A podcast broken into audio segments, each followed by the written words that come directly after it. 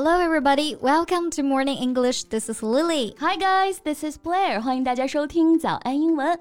节目开始之前，先说一个小福利。每周三，我们都会给粉丝免费送纸质版的英文原版书、英文原版杂志和早安周边。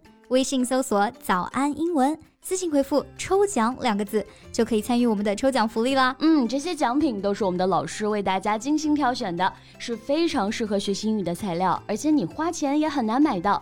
坚持读完一本原版书、杂志，或用好我们的周边，你的英语水平一定会再上一个台阶的。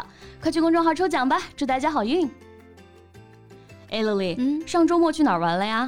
去了趟西安啊，虽然人特别多，但是还是挺好玩的，还看到了兵马俑啊。说到兵马俑啊，哎，你还记得六年前的这个兵马俑拇指被盗案吗？Oh yes, the Terracotta Warriors thumb heist between China and the United States. It caused quite a sensation back in 2017. Yeah, well, guess what? We have an update on that case. That's right. 刚好案件呢最近有了新进展，那我们今天就来聊一聊这个。 又无厘头又让人气愤的案件怎么样？OK，那我们今天的内容呢，都给大家整理好了文字版的笔记，欢迎大家到微信搜索“早安英文”，私信回复“加油”两个字来领取我们的文字版笔记。Before we dive into the details, let's explain our first keyword. 嗯，今天要聊的主角啊，就是我们的兵马俑。没错，那兵马俑的英文呢，就是 Terracotta Warriors。Terracotta, T-E-R-R-A-C-O-T-T-A，表示赤陶或者赤陶土。Terracotta Warriors，也就是赤陶土做的战士，也就是兵马俑啦。Right. These are ancient statues of soldiers and horses that were discovered in the city of Xi'an, China. 而且兵马俑呢是中国文化遗产的重要组成部分啊，每年呢都会吸引上百万的游客前来参观。没错，兵马俑的文化底蕴是非常深厚的。Now let's get back to the story. Okay, our story begins in December 2017. 当时啊，美国费城的富兰克林科学博物馆举办了一场展览，展出了从中国借来的一批兵马俑。During the exhibition, a young man named Michael Rohana attended an ugly sweater party at the museum. Little did anyone know that this party will lead to a major incident. Yeah, here comes the second keyword. Ugly sweater party。先来说这个 ugly sweater 啊，不是一件随随便便的丑毛衣就可以叫做 ugly sweater。这里的丑毛衣啊，得是一件圣诞丑毛衣，也就是要带有圣诞元素、土土的、花花的那种。对，那所谓的啊丑毛衣派对 ugly sweater party，也就是指穿着这种毛衣呢来庆祝的主题派对。These parties have become quite popular, especially during the holiday season.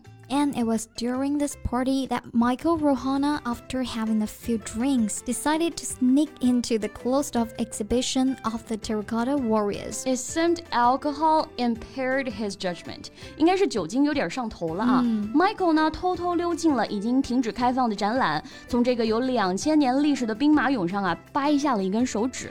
Well, his excitement got the better of him. The next day, he posted a picture of the stolen thumb on social media, proudly showing off his trophy. Trophy, T R O P H Y，表示战利品或者纪念品，特别呢是在战争或者狩猎当中获得的那种啊。In this contest, a trophy refers to something taken as a prize or souvenir to commemorate an achievement or victory. 嗯，那这里 Michael 啊是把他偷来的兵马俑拇指当做他的战利品了。嗯，So we can say. In Michael's case, he considered the stolen thumb as his trophy from the Terracotta Warriors. But seriously, Lily, did he feel any remorse for his actions? Apparently not. And what's even more frustrating is that the museum staff didn't notice the missing thumb for whopping 18 days. 博物馆的工作人员啊，居然整整十八天都没有发现，这真的是相当的离谱了啊！所以呢，我们用到了这个词儿，叫做 whopping，w h o p p i n g。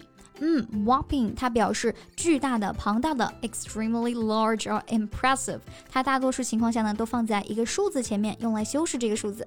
For example, the company made a whopping seventy-five million dollar loss。公司啊，遭受了七千五百万元的巨额损失。Well, in this case, we can use whopping to emphasize the considerable delay in discovering the theft of the terracotta warrior's thumb.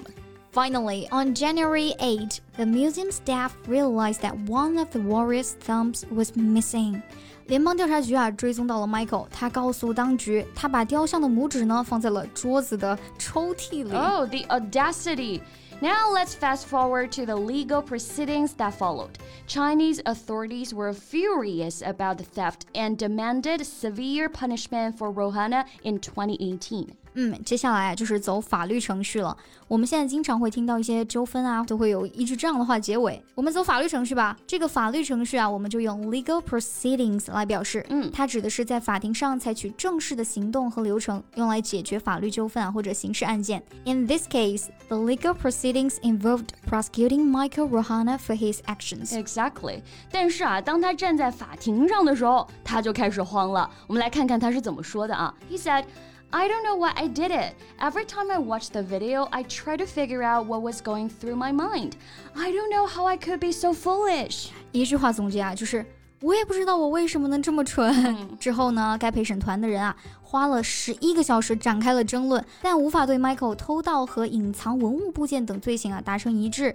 They couldn't reach a unanimous verdict on charges like theft and concealment of cultural heritage objects. 因为陪审团没有办法达成一致啊。这里的没有办法达成一致，我们想到了这个单词 unanimous。It means fully in agreement or having the same opinion among all members of a group.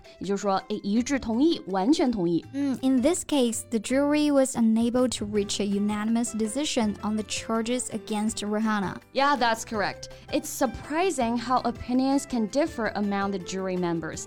检方甚至要求陪审团考虑一下啊，如果有人将位于费城的美国独立大厅的 Liberty Bell 哎偷走一块，他们会怎么看呢？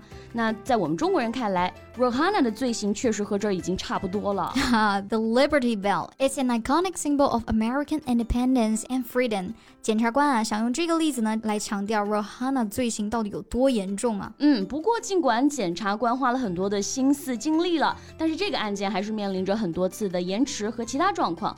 But finally, just a few months ago, there was a new development. 嗯，作为认罪协议的一部分呢，联邦检察官啊放弃了对他最严重的指控——盗窃和藏匿博物馆的文化遗产物品，因为这可能使 Michael 啊面临长达三十年之久的判刑了。Yeah, instead he pleaded guilty to charges of interstate trafficking, which carries a maximum sentence of two years in prison and a twenty thousand dollar fine. However, this outcome hasn't set well with many people in China. 嗯，咱们中国民众啊对这个结果还是。很不满意的哈，Right？我觉得也是啊，闯了这么大祸，就这么草草收场了，真的有点 说不过去啊。嗯，是的，希望游客也好啊，博物馆也好，大家都长点心吧，不然以后从咱们这儿借文物，怕就是没那么容易了。没错，那今天呢，我们就跟大家聊了这个非常离谱的案件啊。